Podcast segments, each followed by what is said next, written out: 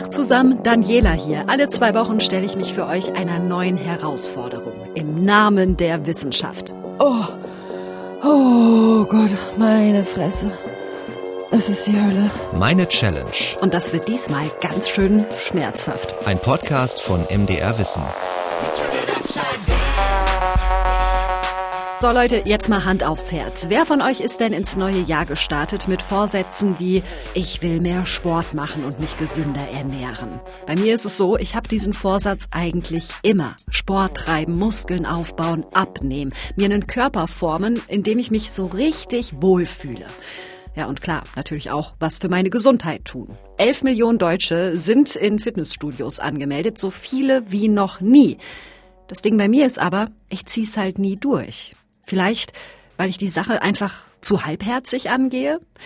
Ich bin mit meinem schmalen Durchhaltevermögen jedenfalls nicht alleine. Also wenn man die Zahlen anschaut, dann machen, glaube ich, erstaunlich viele Leute Sport, gehen in Fitnessstudios, die Zahlen gehen nach oben, aber meistens ist das nicht sehr nachhaltig oder nur auf eine bestimmte Gruppe von äh, jungen, engagierten, ambitionierten Menschen zutreffend, weil die Zahlen derer, die inaktiv sind, die steigen auf der anderen Seite auch. Also man könnte sagen, die Gesellschaft polarisiert sich stärker in die, die inaktiv sind, sich nicht so gesund ernähren, viel Stress haben, in schlechten Beschäftigungsverhältnissen sind und die, die auf der anderen Seite sehr auf ihren Körper achten, fit sind, regelmäßig Sport machen das ist ein typisch zu beobachtender Trend aktuell. Das ist Trainingswissenschaftler Lars Donath, mit dem spreche ich später auch nochmal und auch noch mit einem Sportpsychologen, mit einer Soziologin und mit einigen anderen. Ich habe mir jedenfalls vorgenommen, Schluss mit halbherzig. Ich will den Arsch hochkriegen und zwar mit der Extremvariante. Meine Challenge lautet diesmal Leben wie ein Fitness-Influencer. Ich will eine Woche lang den perfekten Sport-Lifestyle austesten und will gucken,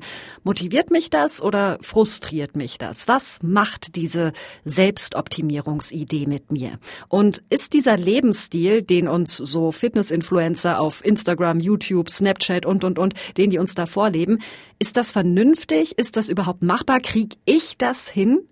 Gibt doch genug Leute, die das hinkriegen mit dem Sport und das Internet ist voll mit Beispielen, Programmen, Übungen und Vorbildern. Extremes Beinworkout für zu Hause am Oberschenkel. Für definierte Wir zeigen, wie einfach es ist, schlanke Beine durch dieses Beine Po Kniebeugen machen. Ergebnisse garantiert. Ah.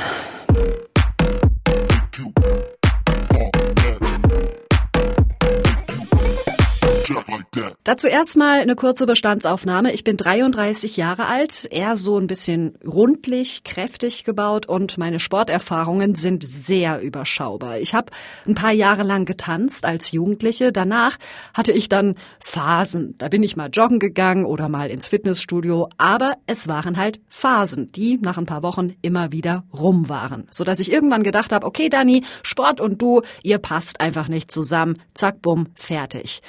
Ich machte auch Witze drüber, ja, dass ich so unsportlich bin. Aber wenn ich jetzt mal ganz offen und ehrlich bin, zufrieden bin ich nicht mit meinem Ist-Zustand. Lautsprecher auf laut. Sportklamotten habe ich schon an.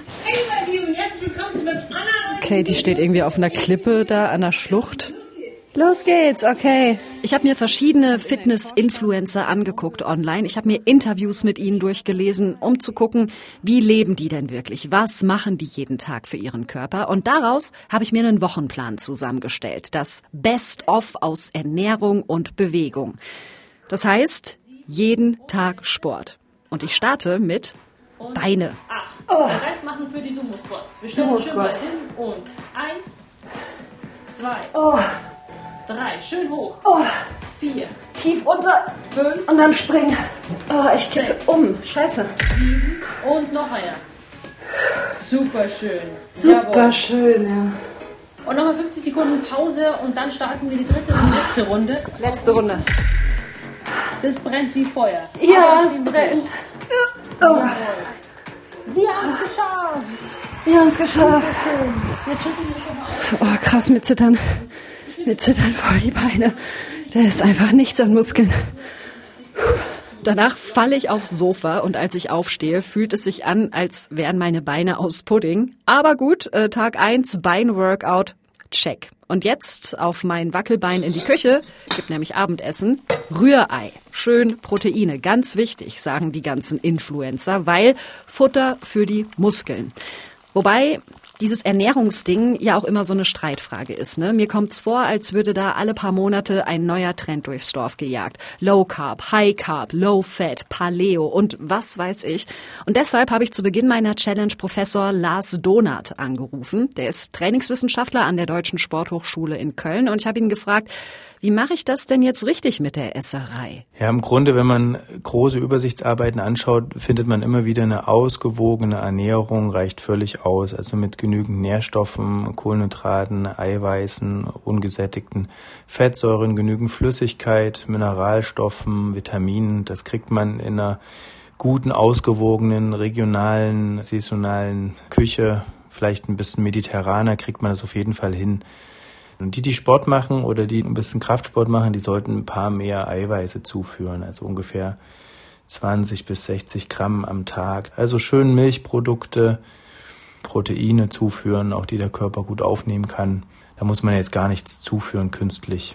Also, schön Proteine rein. Check. Eigentlich würde ich mir nach dem Workout am liebsten eine Pizza reinpfeifen, so als kleine Belohnung. Aber das wäre nicht nur ungesund, sondern auch psychologisch nicht sehr schlau. Kurzfristig hilft das, aber langfristig hilft es nicht zwingend, den Autopiloten umzustellen, weil das Belohnungssystem sehr auf solchen sagen wir mal, materiellen Gütern basiert. Wenn man jetzt sagen würde, eine Belohnung wäre, dass ich mich nach dem Sport einfach wohler fühle, weniger Stress empfinde, besser einschlafen kann, ausgeglichener reagiere, leistungsfähiger bin. Das sind nachhaltigere, intrinsischere Belohnungssysteme. Das ist ja ungefähr ein Kind, wenn man ein Kind permanent belohnt für eine gute Note mit Geld, dann wird es quasi auch immer gute Noten auch materiell ähm, sozusagen verbinden. Und so ist es mit Erwachsenen ähnlich. Okay, also das Belohnungsgefühl, das muss im Idealfall irgendwie aus mir selbst herauskommen. Also der Kopf ist aus meiner Sicht für die Trainingsanpassung und auch für die Trainingsaufrechterhaltung der wichtigste Muskel, kann man sagen. Das Gehirn ist wirklich einer der wichtigsten Muskeln, um das mal so platt zu sagen der bereitet alles vor. Ja. Kann ich heute trainieren? Will ich heute trainieren? Was habe ich mir vorgenommen? Ist das realistisch? Wie waren die letzten Tage? Ja, wie soll das nächste Training werden? Muss das schon, das Mindset muss stimmen. Und wenn man mal ein schlechtes Mindset hat und keine Lust hat, dann kann man das vielleicht ändern. Da gibt es auch gute Studien, die zeigen, dass man so ein Mindset-Shift auch zu Verhaltensänderungen führen kann. Das Mindset bearbeiten, umdenken lernen. Bei mir eben den Blick auf Sport verändern. Ich glaube, das wird eine harte Nuss. Ich bin immerhin schon 33 und mein Gehirn ist so programmiert, dass es beim Wort Sport sofort laut schreit. Nein, nein, nein, nein, nein. Aber auch dafür gibt es ja vielleicht ein paar Tricks. Ich habe mir extra eine App runtergeladen, die mir jeden Morgen eine Push-Mitteilung aufs Handy schickt mit ähm, einem inspirierenden Zitat, das mich durchhalten lässt. Jetzt zum Beispiel, You will never know your limits unless you push yourself to them. Im Sinne von, Du wirst nie deine Grenzen kennen, wenn du dich nicht an diese Grenzen bringst. Okay. Verbleiben wir erstmal so.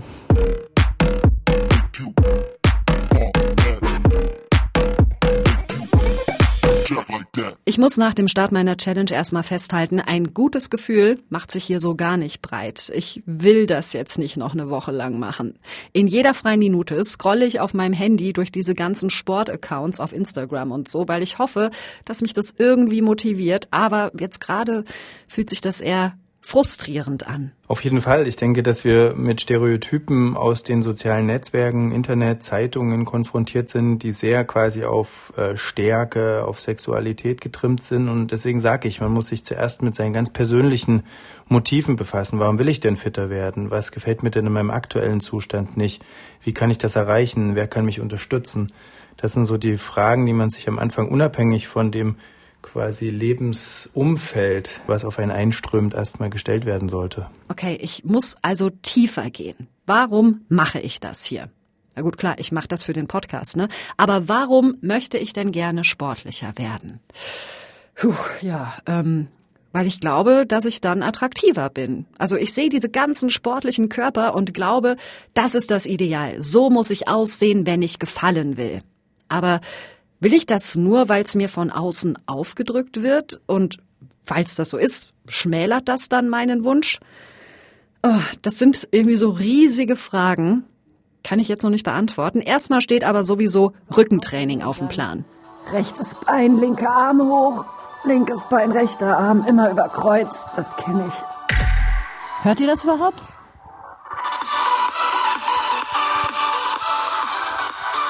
Das ist wie Waterboarding für die Ohren, ey.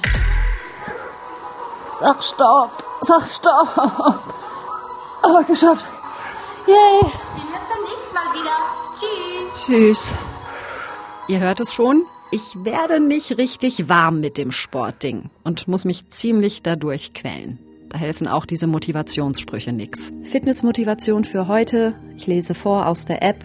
It is very hard to win when your thoughts turn to losing. Es ist sehr hart zu gewinnen, wenn deine Gedanken sich mit Verlieren beschäftigen. Ja, da sind wir jetzt irgendwie wieder beim Mindset, ne? Da komme ich bisher nicht wirklich vorwärts. Also ich könnte es mir vorstellen, beziehungsweise möglicherweise auch so, dass vielleicht die Art und Weise, wie Sie über sich denken, dass Sie Sport gut finden müssten, komplizierter Satz, vielleicht nicht stimmt. Also vielleicht bewegen Sie sich ja gerne, wenn es eine Art und Weise ist, wie, wie Sie es halt einfach passend finden in Ihrem Leben. Das ist Dr. Thomas Ritttaler, Sportpsychologe aus der Nähe von München. Der hat schon diverse Spitzensportler gecoacht. Im Fußball, im Wintersport, vor Weltmeisterschaften und so weiter. So, und der kümmert sich jetzt bitte mal darum, mein Mindset korrekt einzurichten. Wobei, es geht ja schon vorher los, sagt er, ne? Ich muss eigentlich erstmal einen Sport finden, der mir Spaß macht. Also nicht so von außen aufgedrückt, von wegen, du musst jetzt dieses Beinworkout vor deinem Laptop nachtouren, sondern vielleicht habe ich ja an ganz anderer Bewegung Freude.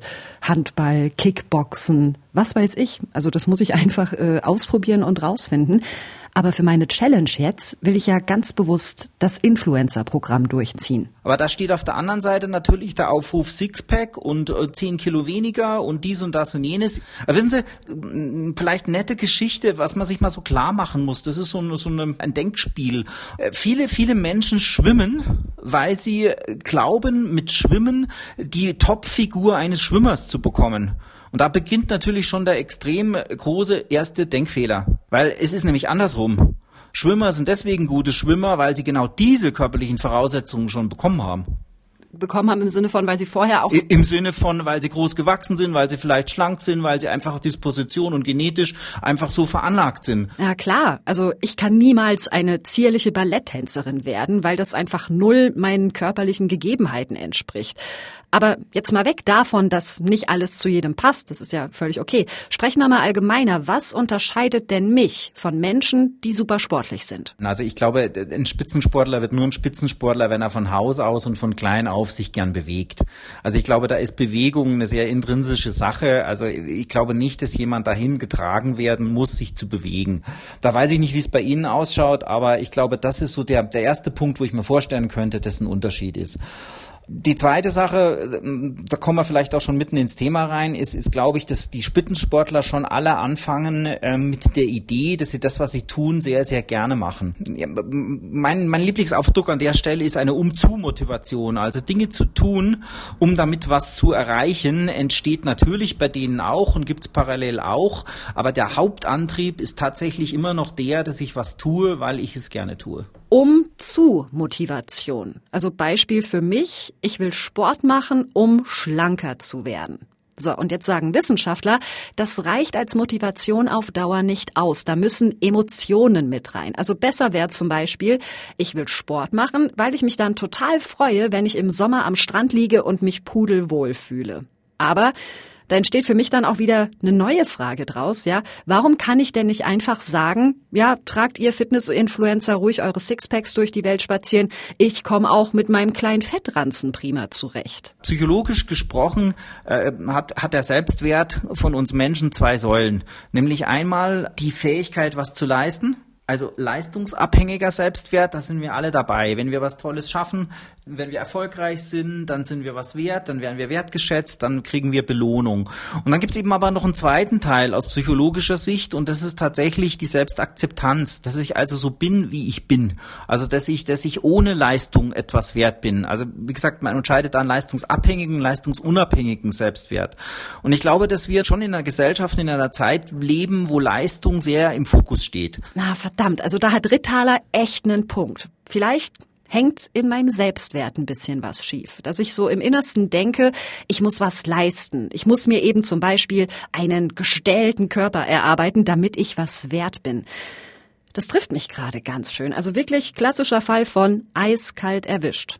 Und so geht's aber tatsächlich auch vielen Klienten von Ritthaler. Die zweite Geschichte ist, ich erzähle Ihnen dann meist so eine Geschichte, was machen Sie denn eigentlich jetzt mit Kindern und mit äh, Senioren? Äh, müssen wir die jetzt aus der Gesellschaft entfernen? Sind die nichts wert, weil sie nichts leisten? Und dann ist so das zweite Mal, wo so ein bisschen, wo ein bisschen das Gesicht entgleist, sagst du, nein, nein, um Gottes Willen. Sagen Sie, jetzt sehen Sie. Und aber bei sich selber gehen Sie davon aus, dass Sie nur was wert sind, wenn Sie Topleistung und immer Leistung bringen. So, Achtung, und jetzt komme nämlich ich. Ich glaube nämlich, dass sich hier gerade zwei Kreise Kreise schließen. Folgendermaßen.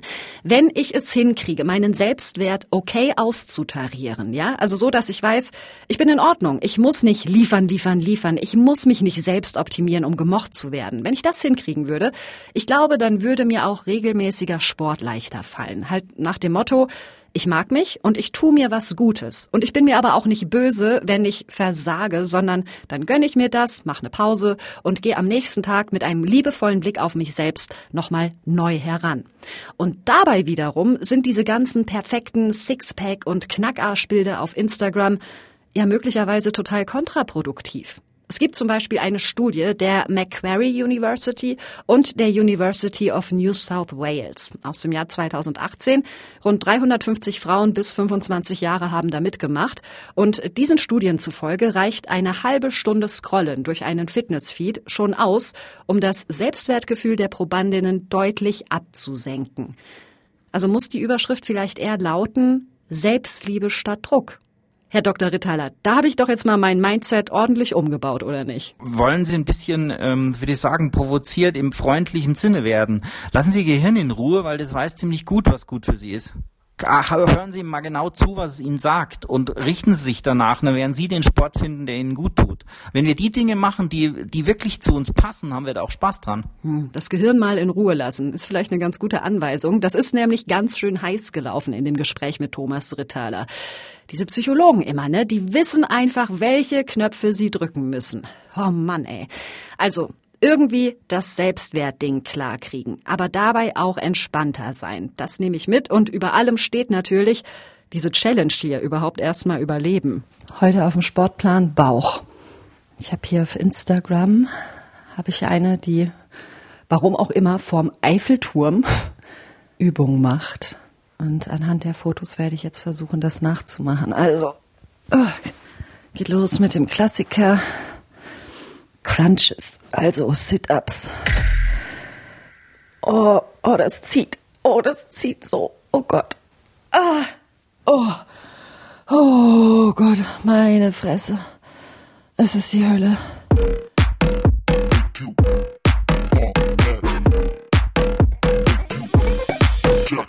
Guten Morgen. Halbzeit meiner Challenge. Gerade aufgestanden. Und mir tut alles weh. Ich habe den Muskelkater des Todes in meinen Beinen, im Po. Und immer wenn ich aufstehe oder mich hinsetze, mache ich so Geräusche wie so eine Oma. Ich mache es euch mal vor. Das war Aufstehen. Uiuiui. Ich merk's, das Training, auf jeden Fall. Leute, mein Körper fühlt sich an, als wäre ein 20-Tonner drüber gefahren. Also, ich mag Muskelkater durchaus ein bisschen, weil es sich so schön nach, hm, ich habe was getan, es arbeitet in mir, weil es sich so halt anfühlt.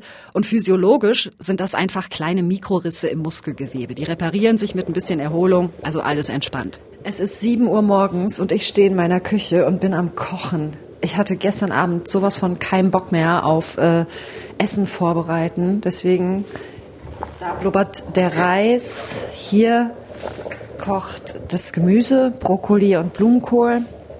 Und wenn das fertig ist, haue ich noch äh, ein Hähnchenbrustfilet in die Pfanne und das ist dann mein Essen für heute und für morgen. So, ja. Extra eine halbe Stunde früher aufgestanden. Wehe, das lohnt sich nicht. Ich merke, dass sich was verändert bei mir. Also ich finde es immer noch anstrengend, aber ich beobachte, dass ich immer tiefer eingesaugt werde von dieser Influencer-Welt. Es gibt so vier, fünf Profile, die checke ich mehrmals täglich. So, oh, was macht denn die oder der gerade? Ähm, oder auch das Rezept hier für hier Gemüse, Reis, Hähnchen habe ich auch da gefunden. Und das finde ich krass, weil ich eigentlich dieser ganzen Influencer-Szene eher skeptisch gegenüberstehe. Was passiert da gerade mit mir? Ich glaube, was ich daran interessant finde, wir haben halt gerade so ein riesiges Interesse daran, äh, das Leben der anderen zu beobachten, im Sinne von die Gewohnheiten der anderen nah äh, mitzubekommen und Lust an den Routinen der anderen, was man jetzt zum Beispiel bei Instagram ja arg sieht. Das ist die Soziologin Lisa Wiedemann. Sie forscht an der Helmut Schmidt Universität in Hamburg zu Self-Tracking und Selbstoptimierung. Und man kann schon sagen, dass vielleicht so Netzwerke dann die Rolle übernommen haben von vielleicht so Lifestyle-Magazinen, wo es halt früher darum ging, welcher Film oder Fernsehstar äh, hat welche Schminkrituale oder hält sich wie fit oder wie sieht da die private Wohnung aus. Aber das verdichtet sich natürlich noch viel mehr durch die sozialen Netzwerke, durch Influencer und sowas. Ähm, dadurch wird es halt viel dichter sichtbar.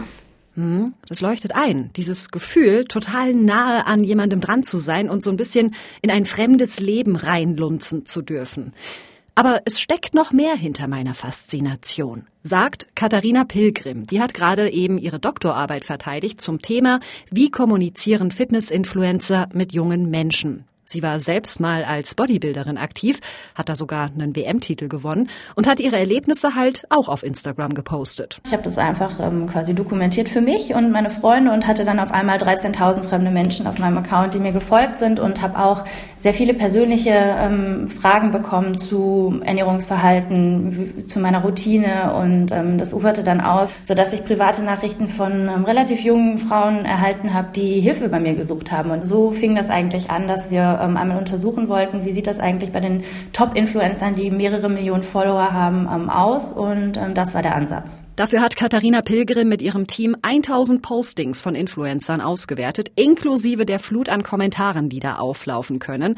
Denn der Witz ist ja, die Menschen, denen ich hier folge bei meiner Challenge, deren Workouts ich nachturne und deren Essen ich nachkoche, die sind ja für gewöhnlich weder Ernährungswissenschaftler noch ausgebildete Fitnesstrainer. Oft sind es auch Menschen, die früher selbst ähm, entweder, wie Sophia Thiel, früher ein bisschen zu viel Gewicht hatten und durch den Sport dann abgenommen haben oder früher ähm, in einer Magersucht ähm, oder andere Art von Essstörung gesteckt haben und das durch den Sport und ähm, Ernährung ähm, ja, überwunden haben, ähm, dass diese persönlichen Erfahrungen ähm, signifikant dazu beitragen, warum sich Kinder und junge Frauen damit identifizieren und auch diesen Expertenstatus dann ja, manifestieren. Genau. Okay, es geht also um Identifikation, klar. Aber dass selbst ich da so drauf anspringe nach wenigen Tagen, oh, das überrascht mich. Naja, sagt Pilgrim, die haben aber eben auch ganz einfache Kommunikationsstrategien, diese Instagram-Stars, mit denen sie dich in ihren Bann ziehen. Und dadurch verschwimmt diese massenmediale Kommunikation, die es eigentlich ist, wenn man es jetzt aus ähm, ja, Unternehmens- oder Marketing-Sicht betrachtet, verschwimmt komplett mit der Peer-to-Peer-Kommunikation mit tatsächlich engen Freundinnen und Freunden. Und das äh, gibt äh, Sicherheit, weil auch wenn es jemandem schlecht geht, zu jeder Tages- und Nachtszeit kann man auf die verschiedenen Accounts gehen und ähm, quasi die Tagebuchähnlichen Nacherzählungen in Stories oder auch in Bildunterschriften äh, miterleben. Man ähm, wird persönlich angesprochen mit Maus, Süße. Teilweise werden aus den Avatarnamen auch die Klarnamen geschlussfolgert. Und dann werden die Leute mit Sarah, Lena, Lisa ähm, angesprochen. Die bekommen sehr, zwar sehr generische Motivation zu, was auch immer sie dann ähm, erreichen möchten, aber sie werden auf jeden Fall motiviert und definitiv ist es so, dass die Frauen, ähm, die dort äh, große Followerzahlen haben, als äh, Freundin wahrgenommen werden und dass das kein geschützter Raum ist, das ähm, wird ist teilweise nicht mehr bewusst. Genauso wenig wie vielen Userinnen und Usern wahrscheinlich bewusst ist, dass Influencer in erster Linie Geld verdienen mit dem, was sie da tun, indem sie zum Beispiel Werbung machen für Fitnessdrinks, Sportklamotten, was auch immer. Das sind also ja, ähm, Gesundheitskommunikatoren, die rein wissenschaftlich vielleicht gar nicht viel Ahnung von Gesundheit haben, sondern die eben sich als Marke positionieren wollen. Das ist übrigens auch eins der Ergebnisse von Katharina Pilgrims Untersuchung, dass bei zwei von drei Postings irgendwelche Produkte oder Marken zu sehen waren.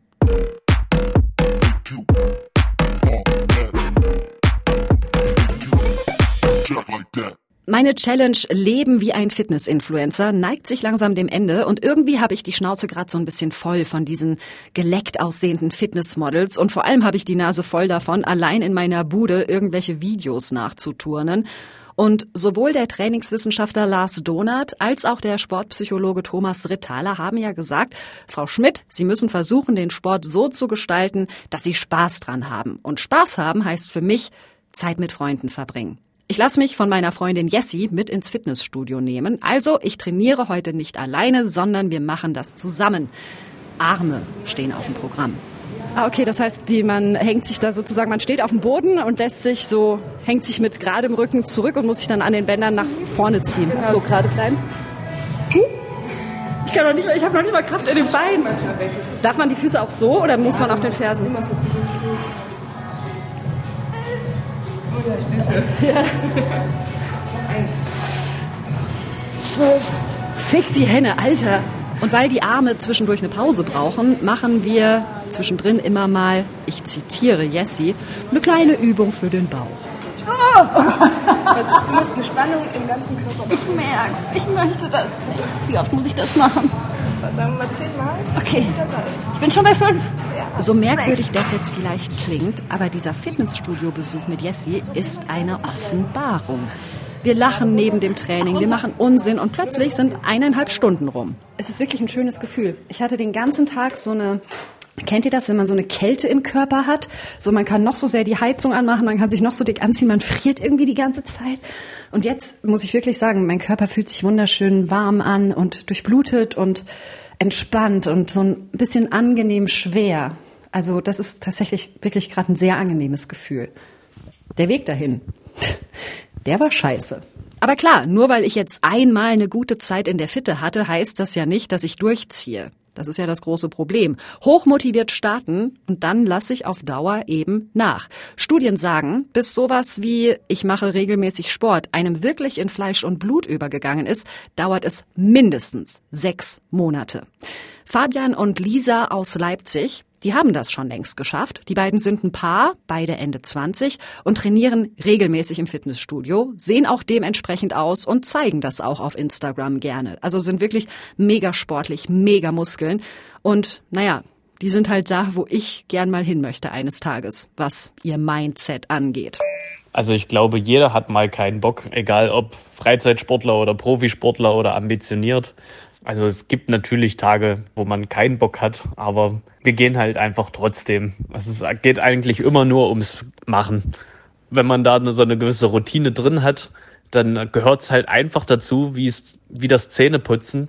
Man denkt gar nicht mehr großartig drüber nach, sondern man macht es einfach. Sobald man eigentlich dann im Fitnessstudio ist, dann läuft das eigentlich ganz schnell um und dann ist man im Modus und dann ist auch eigentlich meistens alles gut und danach geht es einem auch auf jeden Fall immer besser eigentlich. Okay, ähm, bis ich so weit bin, dass sich Sport wie Zähneputzen anfühlt, habe ich, glaube ich, noch einen Weg vor mir. Wenn man so aussieht wie die beiden, kann man dann durch irgendwelche Fitnessfeeds auf Instagram scrollen, ohne sich ständig kritisch zu vergleichen? Also mich persönlich setzt sowas überhaupt nicht unter Druck, aber ähm, Männer sind da wahrscheinlich auch einfacher gestrickt. Ähm, ich folge natürlich auch äh, so ein paar bekannten Fitness-Influencern, wie man es nennen möchte, aber auch ähm, eher nicht so bekannten, die man mal im Fitnessstudio kennenlernt oder wie auch immer, die auch sehr viel Ahnung haben und da einem auch sehr viel Input geben können. Aber bei Frauen äh, sieht das ja wahrscheinlich ein bisschen anders aus, oder?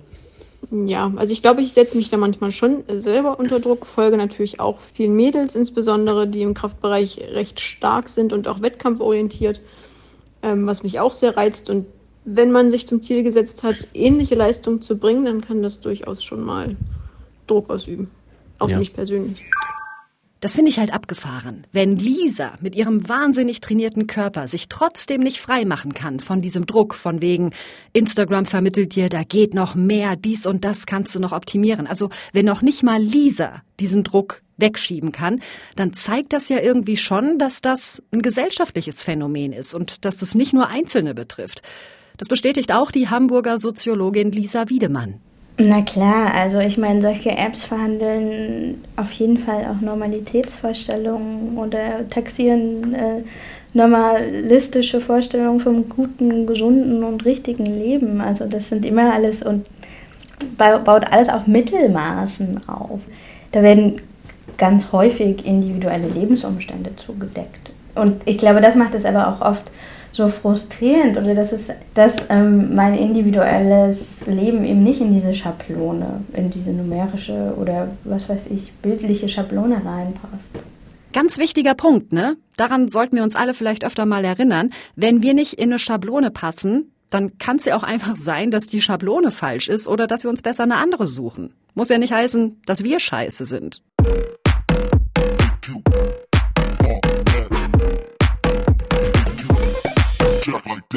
Ich habe wirklich eine Woche lang jeden Tag Sport gemacht und nur Zeug gegessen, das Fitness-Influencer empfehlen. Also irgendwie Omelette, Rührei, äh, Geflügel, was weiß ich. Von daher meine Challenge, Leben wie ein Fitness-Influencer, habe ich geschafft. Also so rein auf dem Papier. Dass das natürlich ein übertriebener Lifestyle ist, der in der Form gar nicht sein muss, um gesund und fit zu bleiben, das ist klar, ja. Also die Weltgesundheitsorganisation sagt, 150 Minuten moderate Bewegung pro Woche reichen oder 75 Minuten richtig powern. Und wenn man fitter werden will, jeweils doppelt so viel. Ich bin jetzt die Extremschiene gefahren, weil ich sehen wollte, ob diese Ideale, die uns da ständig ins Gesicht gedrückt werden, ob die überhaupt machbar sind. Und von meinem Alltag ausgehend muss ich sagen, ja, das ging jetzt mal für eine Woche. So ausnahmsweise. Aber es ist definitiv kein Lebensstil, den ich auf Dauer durchziehen könnte. Dafür ist mein Leben einfach zu voll und dafür haben einfach auch andere Sachen zu sehr Priorität. Also meine Freunde, meine Familie, meine Arbeit und auch einfach mal faulenzen, ganz ehrlich. Ich gebe zu, den Wunsch, irgendwie so ein bisschen mehr auszusehen wie diese Fitnessmodels, ja, den habe ich immer noch. Ist wahrscheinlich nichts, was sich so schnell aus meinem Kopf rauszuppeln lässt. Und ich bin noch nicht richtig fertig damit, mich zu fragen, wie viel von diesem Wunsch wirklich aus mir selbst kommt und wie viel einfach aus dem Gedanken kommt, hm, ich muss was leisten, damit andere mich mögen. Also da knaddere ich gerade wirklich dran rum und kann euch einfach noch keine Antwort geben. Ansonsten bin ich ziemlich dankbar, dass am Schluss der Fitnessstudio-Besuch mit meiner Freundin Jessie passiert ist, weil es sich da zum ersten Mal nicht angefühlt hat wie ein anstrengender Kampf, sondern einfach wie ein guter Abend mit einer guten Freundin, an dem ich mir was Gutes tue. Ganz ehrlich, das ist äh, ganz neu, dass Sport in meinem Gehirn so positiv verknüpft ist und wir sind tatsächlich auch schon verabredet, das bald wieder zu machen. Ja, wer hätte das gedacht? Das war meine Fitness-Challenge. Geholfen haben mir dabei Thomas Jehn und Carsten Möbius. Und ich habe noch eine kleine Bitte zum Schluss. Wir haben uns beim Deutschen Podcastpreis beworben und ihr könnt beim Publikumsvoting für uns abstimmen. Einfach auf deutscher-podcastpreis.de gehen, danach MDR Wissen meine Challenge suchen und auf Abstimmen klicken. Zack, fertig. Wir freuen uns riesig, wenn ihr uns eure Stimme gebt. Jo, und ansonsten sage ich, bis in zwei Wochen, ne? Dann kommt die nächste Folge auf challenge.mdr.de in der ARD Audiothek, auf Spotify, Apple Podcasts und, und, und. Bis dahin erreicht ihr uns bei Fragen oder Feedback jederzeit per Mail an challenge.mdr.de. Bis dann, tschüss. Das war Meine Challenge, ein Podcast von MDR Wissen.